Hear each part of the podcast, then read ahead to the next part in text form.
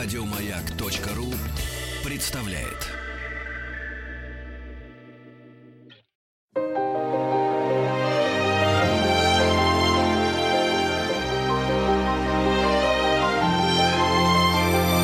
Виктория Колосова и ее собрание слов.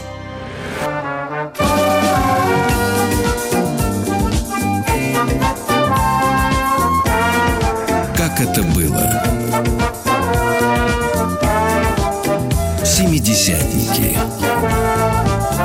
Все лето.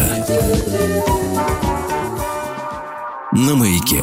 Здравствуйте, дорогие друзья, в студии Виктория Колосова. И сегодня у меня в гостях знаменитый советский фехтовальщик Сабли, заслуженный мастер спорта, четырехкратный олимпийский чемпион Виктор Кровопусков. Виктор Алексеевич, здравствуйте. Здравствуйте. Начну с вопроса, который, наверное, его часто вам задавали. По крайней мере, я, углубляясь в различные тексты, видела, что журналисты не раз спрашивали у Виктора Кровопускова, вот фамилия, да-да-да, имеет ли значение? Потому что даже вопросы во всяких викторинах, говорящие фамилии. Я где-то прочитала, что это, наоборот, у вас связано с э, тем, что в корнях у вас э, врачи. Если честно, я сам не знаю. Так говорят, потому что это я где-то просто прочитал в одной книжке, даже в художественной литературе, что вроде бы там был какой-то вот врач, но не врач, а раньше, знаете, как лечили, лекарь, будем так говорить, народный. Вот. У него он лечил все болезни кровопусканием, вот, и поэтому вроде бы от этого и произошла фамилия. А никогда на международных соревнованиях смешно не коверкали фамилию? Ну, много раз почему?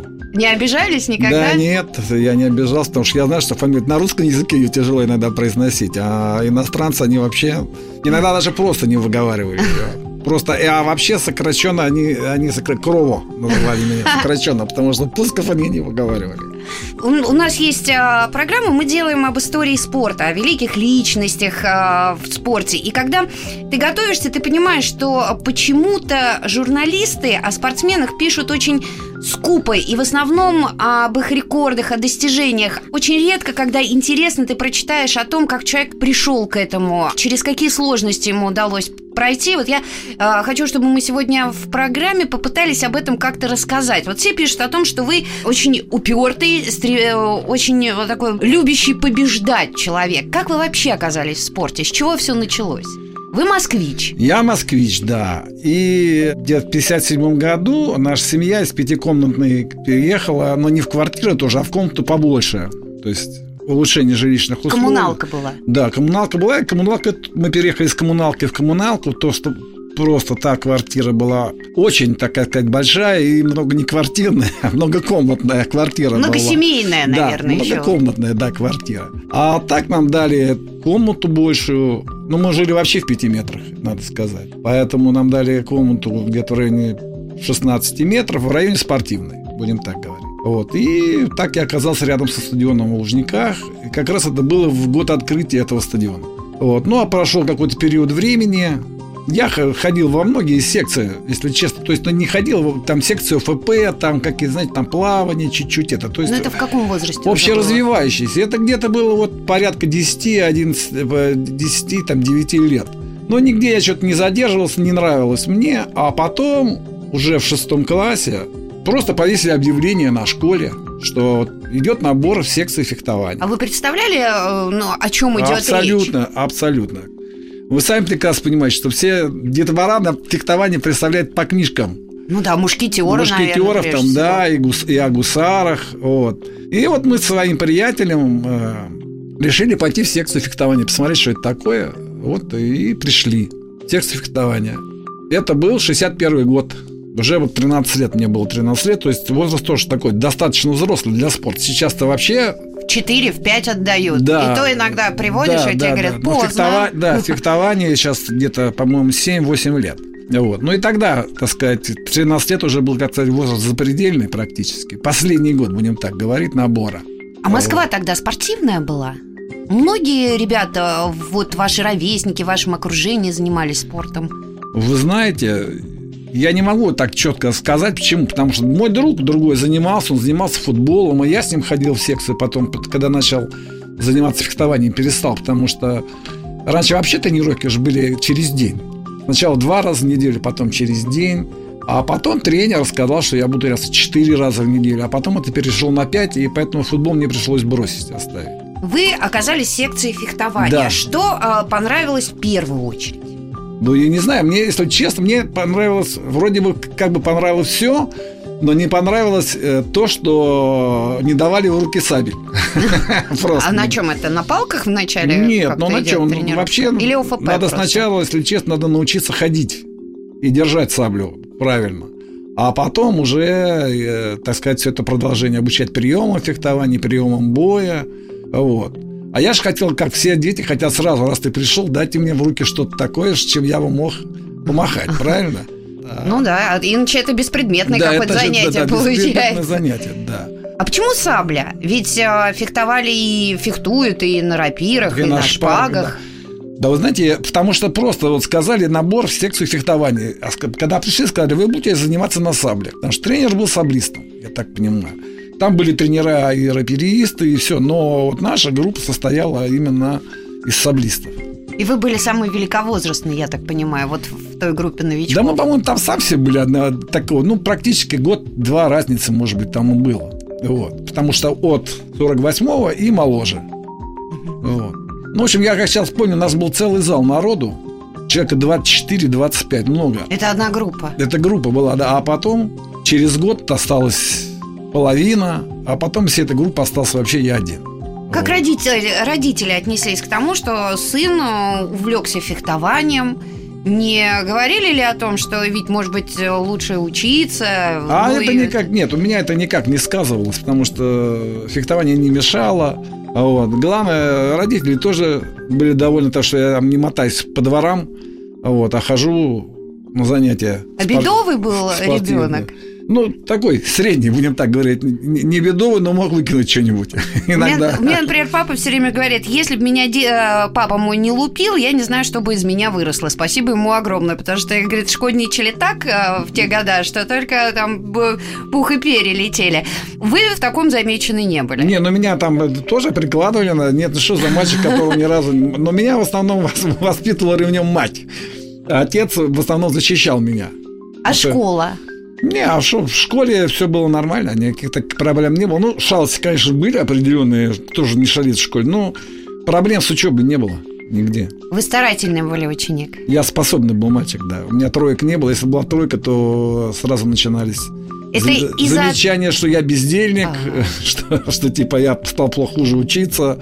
Вот, так что я старался на уровне поддерживать.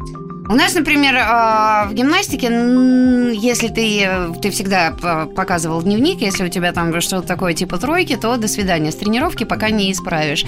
У вас серьезно к этому относились э, Нет, у нас никто секции? никогда дневник не показывал. И никто никогда не спрашивал, как ты учишься в школе. Ну, сами все-таки надо, надо, я так думаю, это связано с тем, что в фехтовании не так много народу приходило. Начнем с этого, правильно? Вот, поэтому каждый ученик, в принципе, он был, так сказать, на учете, будем так говорить. Поэтому учеба была как-то отдельно, а фехтование отдельно.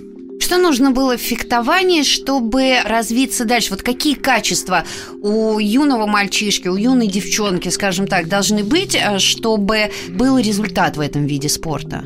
Да вы знаете, наверное, все-таки очень много зависит от тренера. Нужен тренер до- должен быть, э, сам любить фехтование, не только работать за, так сказать, за зарплату, но и любить этот вид спорта. И, конечно, надо было слушать тренера внимательно и исполнять то, что он говорит. Потому что иногда тренер говорит, ты слушаешь, это надо мало того, что слушать, надо его исполнить.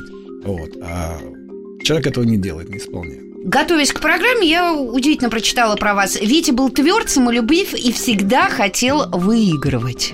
Это не мешало? Вот э, очень многие тут э, о вас э, Я не знаю, люди где, высказывают. честно, я не знаю, где вы это нашли. Но пишут, пишут, не сама придумала, и многие говорили, что иногда это даже вам мешало, что вы не умели проигрывать, скажем так, очень сильно расстраивались. Не, ну это э, с чистой воды, можно так сказать, говорить. Домыслы? Домыслы, потому что, во- во-первых, выигрывать любят все. Начнем с этого. Фехтование это не спорт для участия. Фехтование любят выиграть все. Но тем не менее, был же период, когда вы на два года уходили из э, Никуда. фехтования в 14 лет. Где-то так. Ну, по крайней мере, Да, так да, там пишут. написано, да. Это совсем немножко другой вопрос, потому что тот тренер, у которого я тренировался, он ушел с этой работы. Просто он ушел.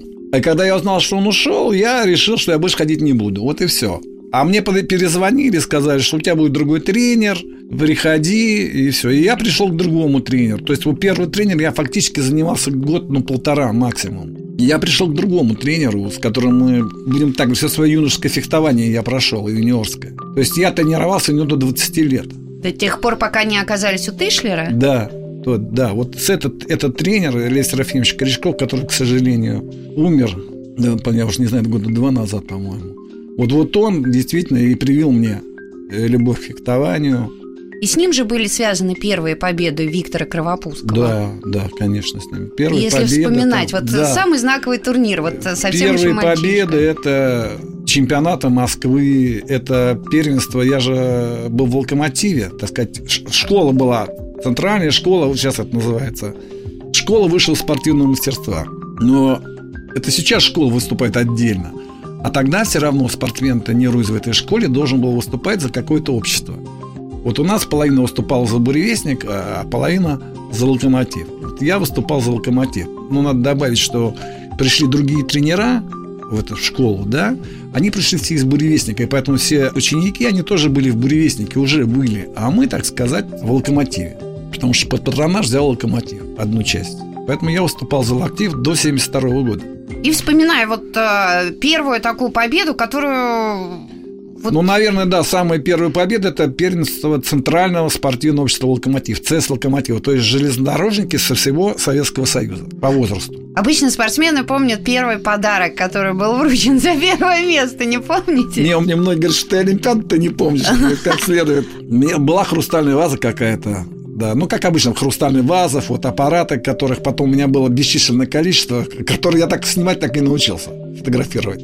Вот. А первая ваза, вот, была хрустальная ваза, это цест локомотива. Центрального света локомотив. Тот момент, когда вы оказались у Тышлера, вы помните, вот, э, Конечно. когда вы сменили? Потому что я э, читала, э, ну, э, где-то интервью Корешкова, да, и он говорит о том, что он чуть ли не вместе с вами ходил, да, что-то там записывал за ним да, и да, учился да, да, у да. него. Он говорил, что Витя учился фехтованию, а я учился как э, Да. тренировать. Да, ну у каждого дело в том, что когда я в нашу школу, помните, я сказал, приходили люди из буревестника. Э, Был такой тренер Валерий Житный, который тренировался вместе с Дайтом раньше Тышером, был в сборной. Потом Валерий Андреевич, он стал главным тренером юниорской сборной. Вот, и он порекомендовал просто, он договорился э, с Дайт Абрамовичем, чтобы он, к нему придет мальчик, чтобы он на меня посмотрел. Не так, что вот там говорит, что какой-то там этот такой способный, такой. Нет, просто вот мальчик, по-моему, он способный. Ты не посмотришь там на него. Боялись? А о чем не бояться? Тем более, что ЦСКА тогда был на Комсомольском проспекте, это рядышком здесь все. Ну, и я поехал на Комсомольский проспект, ну, Дайт Абрамович там посмотрел на меня. Это было как раз перед молодежным чемпионатом мира, буквально. Вот, и сказал, что он меня взял к себе. Поэтому я начал тренироваться уже у Дайта Абрамовича. Уже к Королю Серафимовичу я так периодически, ну, может быть, там немножко потренировался после первенства мира, а потом уже ушел в армию. Не в армию, а тренировался в ЦСКА. А вы смотрели, вы спарринги какие-то показывали или просто так на уровне техники? Нет, ну на уровне исполнения просто в индивидуальном уроке. А как я мог там на спаррингах что-то сделать, когда там тренировались Марко Кита, Умар Мавлиханов и Великие прочие. спортсмены. Да, это сборная СССР, олимпийские чемпионы. А там еще под ними тоже ходили люди, которые, во-первых, взрослее меня и умели фехтовать лучше меня. Виктор Алексеевич, мы прервемся ненадолго. Дорогие друзья, у нас сегодня беседа с Виктором Кровопусковым, легендарным нашим фехтовальщиком. Оставайтесь с нами.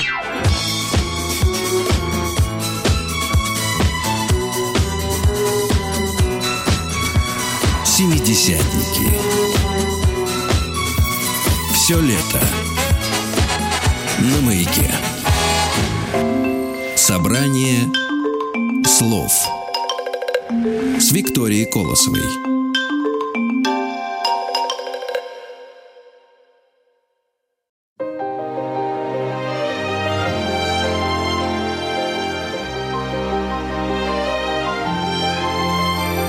Собрание слов с Викторией Колосовой.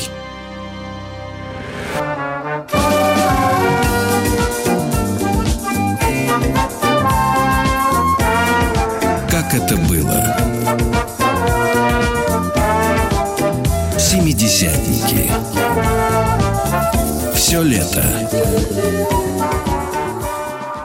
На маяке. Мы продолжаем, дорогие друзья. Сегодня мы с вами говорим о фехтовании, ибо у нас в гостях знаменитейший спортсмен э, Виктор э, Кровопусков, четырехкратный олимпийский чемпион.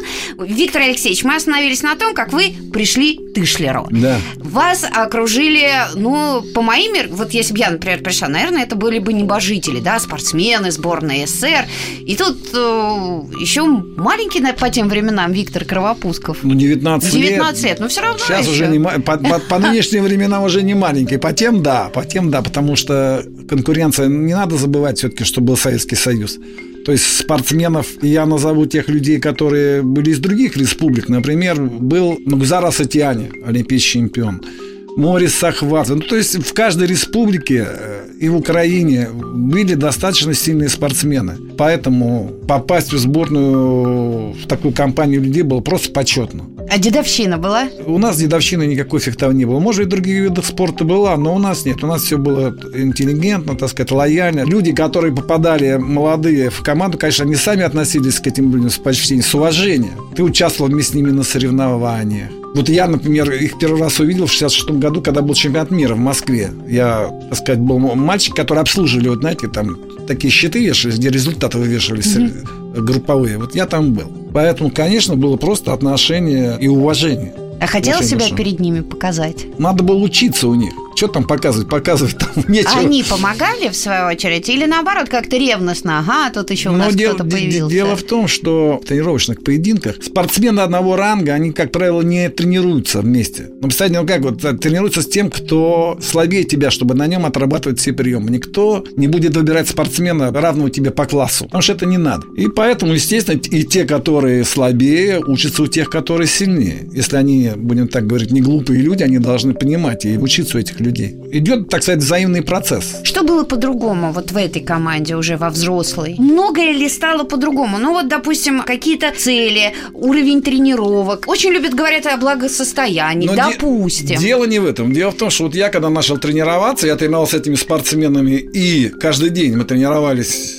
У нас были тренировки в ЦСКА, и потом те же самые тренировки были в сборной. Но в сборной приезжали, ну как, э, потом в эту команду попали Виктор Сидяк, он же тоже армеец. Владимир Назлымов, он тоже армеец, приехал в Москву. Эдуард Винокуров, он тоже армеец. То есть э, всех этих людей мы знали. Естественно, когда ты начал тренироваться на- со сборной командой, первый мой тренировочный сбор был перед Мексиканской Олимпиадой в 1968 году.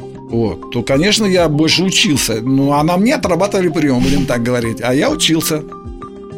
Виктор Алексеевич, а, как тогда в то время было с базами для фехтования, ну, по крайней мере, в Москве, чтобы понимать, потому что вот в наше нынешнее время очень модно э, сетовать на то, ну, практически все говорят о том, что, ну, нет баз, негде, туда-сюда. В те времена с этим были проблемы? Ну, наверное, какие-то определенные проблемы были. Я Но же, не у так сказать, сборников. да, да, но не у сборников, потому что была вот база в Цехадзоре, которая построена была к Олимпиаде в Мексике. Вот, мы ездили туда практически постоянно. Но не каждый раз, конечно. Потом была база в Сухуме, олимпийская база, потом, как она называться, туда тоже ездили. Потом построили базу в Новогорске. Потом была база в Подольске, куда приезжали фехтовальщики. Именно фехтовальщики, куда я просто называю наши базы. А фехтование в те времена... У нас а, сейчас великолепная база фехтования, великолепная база на озере Крулом.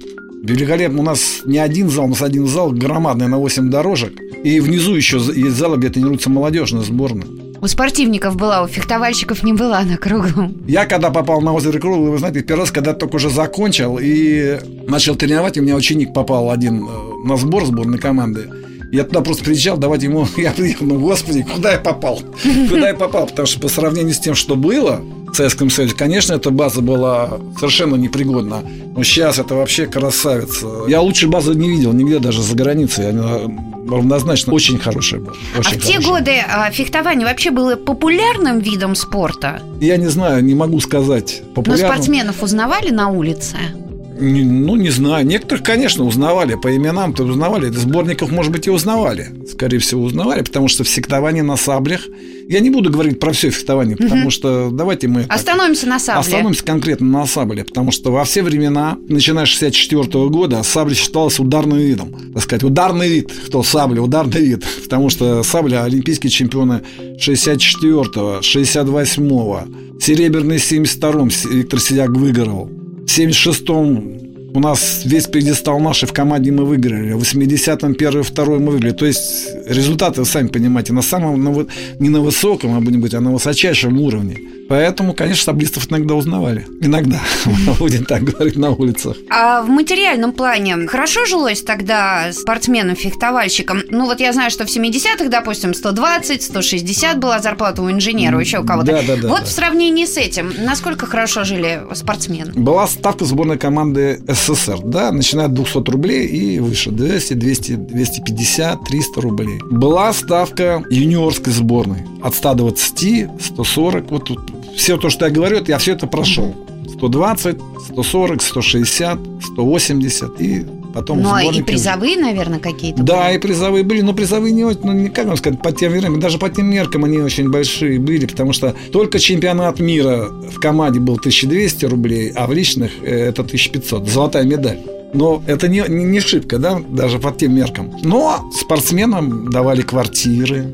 Сейчас им Но это за победы или это Конечно. все-таки Нет, сборником это сборником, это сборником, так сказать, э, предоставлял же площадь, то есть это же все было бесплатно. Ну, то есть не бедствовали, да, чтобы понимать? Да, да, да, не, бе- не шиковали, но и не бедствовали. А по Можно сравнению с другими видами спорта? Или все это было как-то По-моему, ровно? это все было ровно. Неважно, какой вид спорта. Но мы не берем футбол, хоккей. Это совсем разные статьи. Фут- А спортсмены такие виды спорта, как боксеры. Ну, вот у нас единоборство у нас. Фехтование, оно входило в отдел спортивных единоборств. Я думаю, что у гимнастов было то же самое. Потому что, ну как, разнарядка же идет сверху, она все на всех спортсменов одинаково.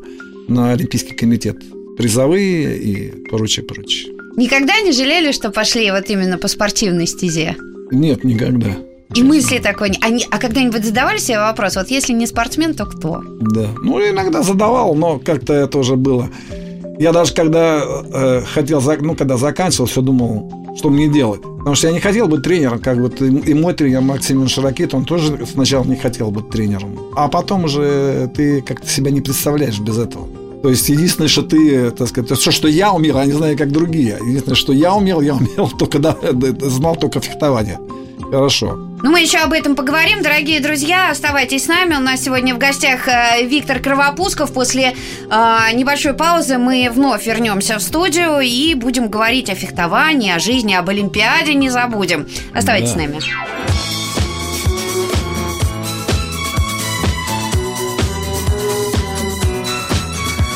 Семидесятники. Все лето на маяке. Виктория Колосова и ее собрание слов.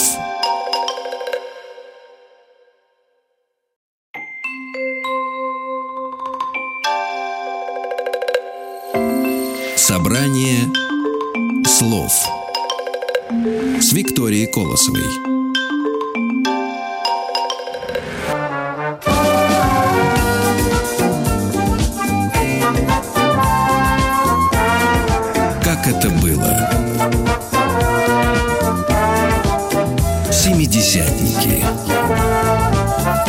Все лето. На маяке.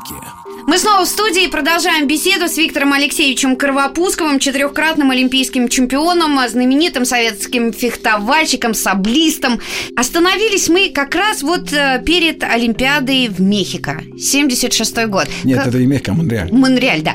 Как шел отбор? Какие были мысли? Попаду, не попаду? Да вот нет, но то, что я попаду-то я не сомневался, потому что я уже был двукратным чемпионом мира в командных соревнованиях и серебряным призер... Две серебряные медали у меня было, одна в личном. Поэтому надо было просто подготовиться хорошо. Трагедия же как, мы- ну не трагедия, ну спортивная, будем так говорить, что меня они взяли на Олимпийские игры 72 года, хотя я по всем параметрам Все были уверены, что я попадаю. А что тогда произошло? Ну, вы знаете, когда берут пятого, который, в принципе, запасной, а команда все подряд выигрывает до этого, чемпион, они с 64 -го года практически ничего не проигрывали. По 70 кстати, 8 лет, там же команда такая была. А запасные только периодически менялись. Но так сработала конъюнктура, что я не поехал. Но это не спортивный принцип, насколько я понимаю. Или все-таки это Ну, спорти- отчасти? Спортивный принцип, конечно, он соблюдается, но не всегда, вы сами знаете. Потому что много зависит от тренеров, кто тебя тренирует, раз. Много зависит от того, за кого ты выступаешь, два. Много зависит от того, что ты пообещаешь, три. То есть это не железный человек сборной. Вот тогда может сработать. Обиделись тогда? Я вообще хотел завязать. Я сказал, что я не буду больше. Потом начался 73 год. Ничего же, я тренировался всю свою жизнь, мечтал попасть в сборную. И тут вроде... Так что обижаться не приходилось. Тут надо было дальше идти. А кто-нибудь э, из ребят э, говорил тогда добрые слова в поддержку? Или наоборот все друзья, выдохнули? не, ну друзья говорили, а это так. Ну не попал, не попал все-таки. Что тут поделаешь? Ну и тогда э, вернемся в 76-й Я год. в кандидатах числился с 68 года, как выиграл молодежный чемпионат мира. Был одним из кандидатов в сборную. Ну вот, проходил 5 лет кандидатом. Но зато, наверное, это меня закалило. Ну то есть к 76-му году вы подошли в полной уверенности. Не, ну в сборную, в сборную я попал в 73 году, после и выступал в 73-м, и в 74-м, и в 75-м. Я в 74 году стал серебряным призером чемпионата мира, так что я думал, что в 75-м я-то выиграл, я же второй. А место освободилось сборной? Или вы э, кого-то своими результатами э, как бы подвинули из состава? Ну, во-первых, закончил фехтовать Умар Мавалиханов. Закончил, нет, закончил фехтовать Марк Ракита, мой тренер будущий. Он закончил. Как он быстро и, и место освободился. А пятое место, оно так и было не занятым. Это потому, что брали любого. Так что там два места освободилось сразу же. Поэтому не попасть невозможно было уже. Ракита же там же тоже было, была какая-то история, что я где-то читала, он не хотел быть тренером, его просто то ли Тышлер, да, с собой куда-то взял, то ли еще что-то да, и ну, заставил. он, он, он просто не, не представлял себя в, это, в тренерской ипостази, в этой, он не хотел. Ну а так, когда это Абрамович перешел в институт физкультуры на кафедру фехтования, поэтому тренера у меня и не было уже в 73 году. А Вот вы не Мартин- побоялись пойти вот к новичку Ну, совсем в тренерской работе? Не знаю. Ну, если ты с человеком столько лет вместе в одном зале, каждый день видимся, и работаем, я у него учился, я сказал, ну, пап... Нет, сначала, конечно, было непривычно, потому что я уже не мальчик, которому 18 лет, а мне 25, и я реально понимал, а, а вдруг что-то такое может и не получиться. Потому что тренер, я же говорю, это как вратарь половина команды, то тренер это половина спортсмена. Ну, были, конечно, как- какие-то определенные, ну, не то что сомнения, просто э, сначала непривычно э, было брать индивидуальный урок, потому что подачи у всех людей разные в индивидуальных уроках. А он чему-то вас научил, чего вы до, э, до того не знали, каким-то своим хитростям? Ну, Или наоборот, вы его знали сам- настолько досконально, Нет, что... нет, нет. Ну, конечно, нет. Досконально всего знать нельзя, потому что фехтование, оно развивается вместе со всем. Кто-то начал делать какой-то прием раз, а мы этого что-то такое вроде бы не знаем. Надо раз, а тренер же должен это сделать так. И самая главная задача тренера – это создать ту обстановку, которая будет в бою, правильно? То есть в тренировке отрабатываются те приемы, которые ты потом будешь применять в соревнованиях. И если спортсмен применяет хотя бы, если он применяет 70% то, что он ему дает в индивидуальный урок, значит, что он великий спортсмен, потому что обычно люди применяют процентов 30 то, что он получает в индивидуальном уроке. И вы добрались до сборной, вы оказались в Монреале. Ваши ощущения? Олимпиада первая. Но, знаете, когда ты э, работаешь на международном турнире на каком-то, то туда приезжает по 8 человек минимум от страны. От 5 до 8 допускается на соревнования. А на Олимпиаду допускается только 3 спортсмена от страны. И потом, когда я приехал на Олимпиаду, я думаю, блин, да это курорт. Курорт там у нас на соревнованиях по 100 с чем-то человек бы- было, да за 200 доходило. А тут, ну, представляете, сколько стран, ну, сколько бы их ни было, по 3 человека, это все равно в 3 раза меньше. Но все равно сама атмосфера Олимпиады. Вот чем-то Да. запомнился Монреаль? Да, но самое главное, что давит груз ответственности. Понимаете, гравидус. Я-то не знал, потому что я никогда на Олимпиадах не участвовал. Меня этот груз как-то не очень давил. Для меня это был международный турнир, да, но ответственность там повыше, там все. Просто э, мне всегда казалось, что чемпионат мира это выше Олимпийских игр. игр. Но, видите, а оказалось, что, может быть, это мне и помогло. А вот эта обстановка, она э, вас, э, ну, как бы не давила на вас, вот эта Олимпиада? Потому что я прошла как журналист э, порядка пяти Олимпиад, и когда ты попадаешь в деревню Олимпийскую, ты понимаешь, что с одной стороны вот ходят счастливые, кто-то выиграл, наоборот, несчастный, кто-то проиграл, а кому-то еще только представить. Мне кажется, это очень тяжело. Ну, вы знаете почему? Потому что, может, мы приехали за 24 дня до Монреаля, потому что там адаптация, а, другие как часовые... дома по... были. Да, другие. Поэтому уже к соревнованиям мы подошли, как будто ты едешь в тот же зал, грубо говоря, там, ну, тренируешься, но в то же место практически. Хотя, если честно, первый бой я проиграл. Вот тогда я испугался. Вдруг я вылечу, просто испугался. А-а-а. Поэтому все остальные бои... Ну, я так вышел, думаю, я этого человека не видел никогда на международных турнирах. Обычно мы все друг друга знаем. И силу одного, другой знает силу другого. То есть мы практически всегда уже где-то встречались. А тут незнакомый там этот какой-то фехтовальщик, не помню даже из какой страны. В общем, ну, ну это хорошо, это служило очень хорошую службу, потому что я стал намного аккуратнее. Просто, знаете, э, бой же по-разному строится.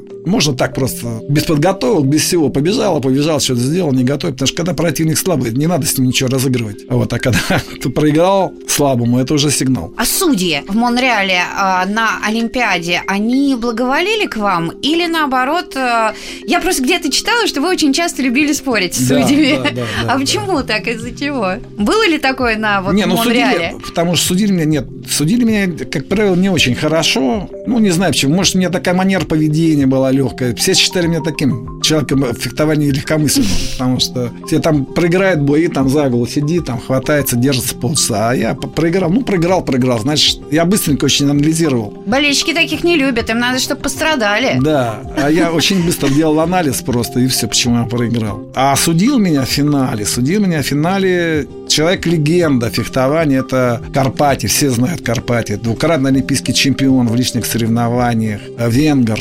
Судил он блестящий слов нет, и поэтому, может быть, я и выиграл, потому что для него авторитетов нет, он сам авторитет. Как и я, когда я потом стал, я тоже говорю, для меня у вас есть авторитеты фехтования? И я говорю, у меня, у меня фехтования авторитетов нет, я сам авторитет. А это тот бой был с Монтана? с итальянцем? Ну, это Монтана, это в командных соревнованиях. Нет, там э, в финале, у нас сейчас финал же был. Финал проходил по немножко другим правилам. В фехтовании все время менялись правила. У нас финал был 6 человек. Шесть человек, каждый из каждого. А в финале у нас, кроме меня, был Виктор Сидяк, Владимир Назлымов, два итальянца, вот Монтана как раз был в финале, и румын Йон Поп. Мы много раз, я уже до этого был в финалах на чемпионатах мира. Просто самое главное, это надо было выиграть у своих. Потому что свои самые сильные были, а бои между спортсменами одной страны проводятся сразу же. Нет, они не, не, не как записано в протоколе порядок боев, он регламентирован порядок боев. А спортсмен, если вы из одной страны, вы деретесь сразу же, чтобы не было никаких в конце и, так сказать, инсинуаций, кто как, кому нужнее. Я где-то читала, что вы вроде как и расстроились, с одной стороны, что ребята выиграли, вроде какое-то неудобство, а что выиграли у соперников-то. Да нет, я бы не сказал, что я сильно расстроился, вы знаете. Наоборот? Потому что я до этого проиграл в 74 году и был вторым на чемпионате мира по ударам. Но проиграл, думаю, своим, а остальных выиграл. Поэтому я четко знал, что в первую очередь, если хочешь стать чемпионом, то надо выиграть у своих. Поздравили, ребята? Ну, я, я не думаю, чтобы они очень обрадовались это, это, этому случаю. Понимаете, потому что каждый хочет выиграть. Свою первую олимпийскую медаль помните на пьедестале и мысли? Да, помню. Все помню. Самое главное, что я же, э, так сказать, не выиграл ни одного турнира до своей первой олимпийской медали. Я выиграл только чемпионат СССР в 1976 году. А до этого был только везде в призерах. Не первенство мира я был вторым, я сказал, только в 1974 году. Но мы были чемпионом мира в команде, так что опыта у меня было хоть отбавляет. И было мне уже не 20 лет, а 28. Это возраст для одних видов спорта уже, так сказать, преклонный, будем говорить. А у меня только все начиналось. И вот это первая олимпийская медаль и а, олимпийская медаль а, в команде. Вот что сложнее было а, для вас а, в плане работы? А, личная, командная? Нет, вы знаете, команда – это команда, это совсем другие соревнования.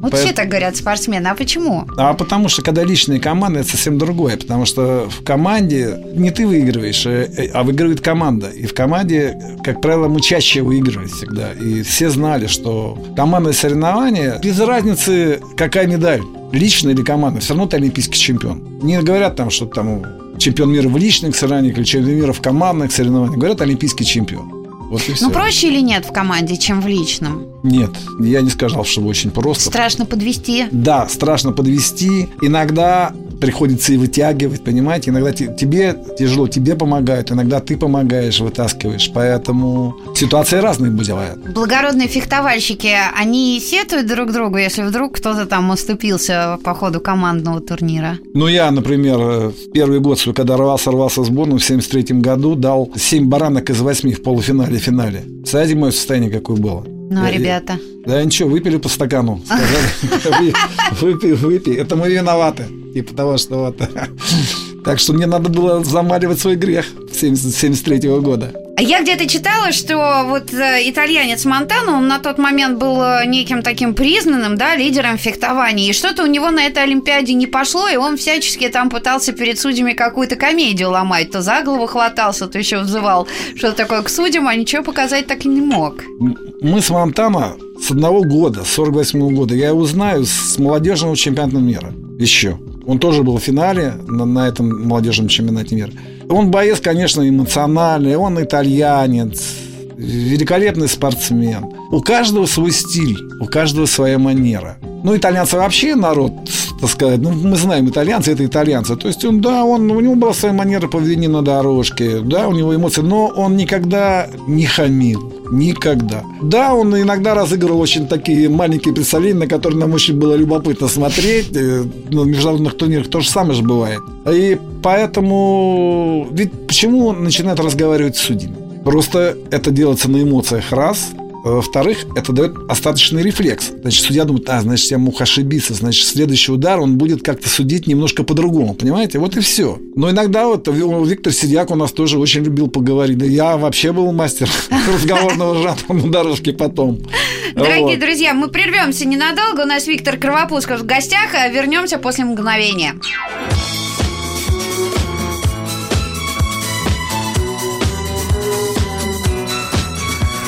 Семидесятники. Все лето. На маяке. Виктория Колосова. И ее собрание слов.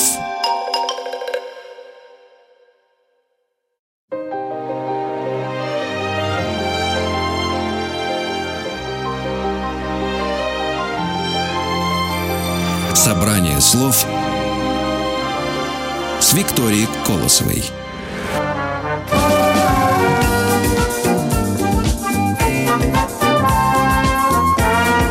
Как это было? Семидесятники. Все лето. На маяке. Дорогие друзья, мы снова с вами продолжаем говорить о фехтовании. У нас в гостях четырехкратный олимпийский чемпион Виктор Кровопусков.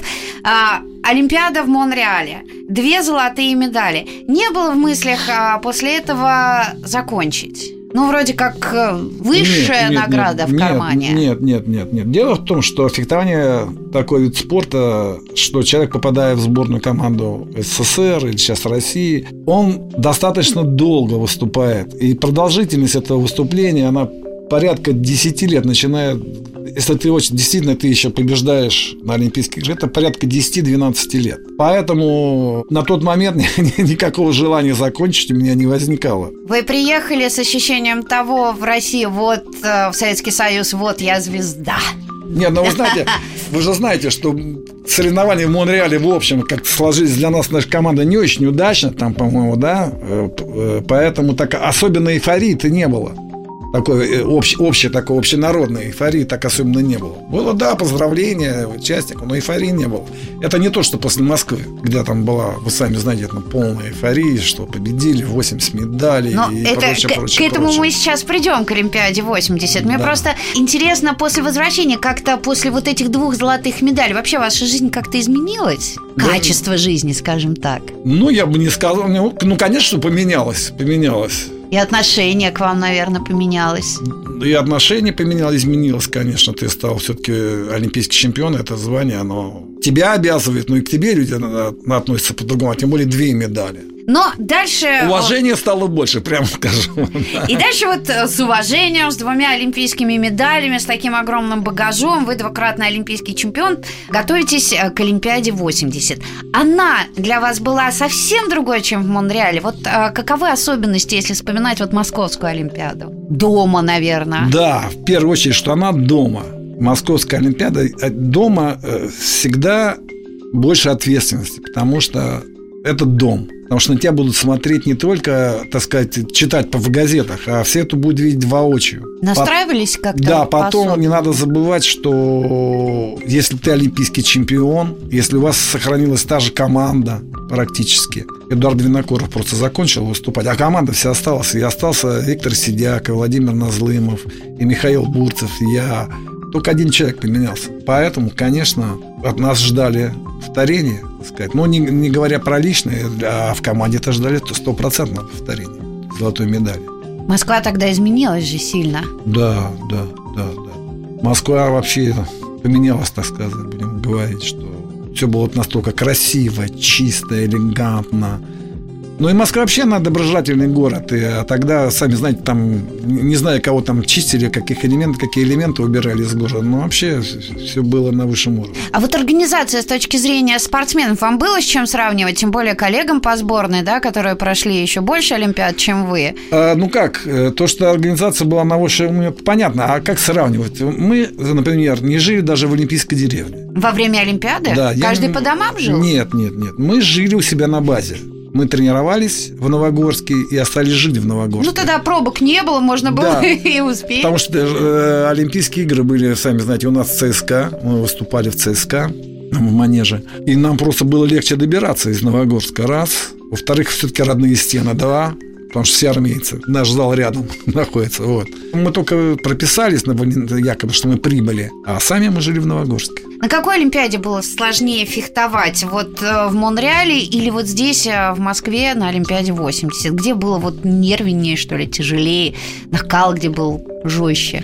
На любой Олимпиаде фехтовать тяжело. Нельзя сравнивать. Ну, может быть, здесь было немножко полегче. Хотя первую встречу мы вообще проиграли. Которая ни, ни на что не влияла, только на распределение мест при составлении олимпийской сетки. А из-за чего? Не настроились Ну, вот так, что такое, да, да. Сейчас быстро, на одной ноге, да, да, на классе. Да, на классе преодолеем, и так получилось, что... И это тоже сыграл, всегда играет хорошую роль. Такая стряска, которая показывает, что не надо думать, что тебе на одной ноге можно что-то сделать. В Олимпийских играх ничего нельзя сделать в полноги. Ну, правильно, соперник вот. же тоже хочет да, выиграть. Да, соперник тоже хочет выиграть. Хотя мы в финале там победили там с каким-то счетом то ли 9-1, то ли 9-2, все равно это ни о чем не говорит. Конечный счет ничего не влияет. Он не отдает полного вот представления о, о борьбе, которая на дорожке, потому что каждый бой – это схватка, правильно, одна. А каждый следующий бой – это продолжение той схватки. Нельзя ни в коем случае расслабляться, нельзя ни в коем случае думать, что ты уже победил. Поэтому надо доводить встречу до победного конца, не давая сопернику опомниться. Не надо давать ему ни малейшего шанса, так сказать, не, не, не давая ему поднимать голову. Трибуны были заполнены до отказа тогда? Да, да, да. На, трибуны были все до отказа заполнены, а народу было очень много. Ждали поклонники фехтования потом, а, чтобы взять автограф у спортсмена? Узнавали ли тогда? Ну, автографы давали, конечно, но сразу, когда заканчивали встречи, почему-то все бежали на допинг который почему-то все попадало на меня. Понимаете, там, как говорит, я знал этого председателя допинговой комиссии, я говорю, что, говорю, нарушили издевательство? Он говорит, да, Виктор, ты знаешь, это случайно все. Бумажку вытаскиваем. Я говорю, знаем мы ваши бумажки. Но зато вы надежно сдавали да, и да, знали, все. что все хорошо. Надежно. Ну, придется вам тогда посидеть со мной часа два.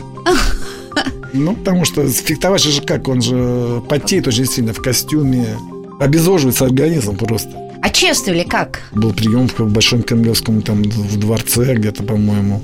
Во дворце, я не помню, уже во дворце съезда было или где. Ну, правительство чувствовал, да. Я когда еще мы сидели с ребятами за столом, мне говорят, иди туда. Я говорю, куда? Туда, говорит, президиум. Я говорю, зачем? Я говорю, мне и тут хорошо. Говорит, кто-то там, когда наш награждали, Скажет, что как, а где наша четырехкратный олимпийский чемпион? Говорит, давай его говорит, сюда чтобы рядом стоял. Есть. Вы четырехкратный олимпийский чемпион. Как тяжело давалось а, вот это решение о завершении карьеры спортсмена? Вообще-то я хотел завершить ее в 84 году. после Олимпийских игр в Лос-Анджелесе. Но, видите, в связи с этими обстоятельствами, что мы не поехали, пришлось продолжить ее еще на один год. Красиво выступал, надо красиво уйти. Самое главное – это уйти красиво. У нас была очень сильная команда. Мы бы выиграли Лос-Анджелес там, без вариантов, потому что мы чемпионы мира 82-го, 83-го, значит, 84 У нас была очень такая команда, готовая к борьбе за олимпийские награды. И мы бы закончили, я думаю, закончили олимпийский чемпион, но все, это будет красиво. Но видите, как сложилось. Оглядываясь назад, все равно бы такую бы жизнь хотели прожить? Да, конечно. Виктор Алексеевич, спасибо вам огромное, что этот час э, провели с нами. Дорогие друзья, у нас в гостях был четырехкратный олимпийский чемпион Виктор Кровопусков. Спасибо огромное, удачи, успехов. Спасибо вам, что пригласили.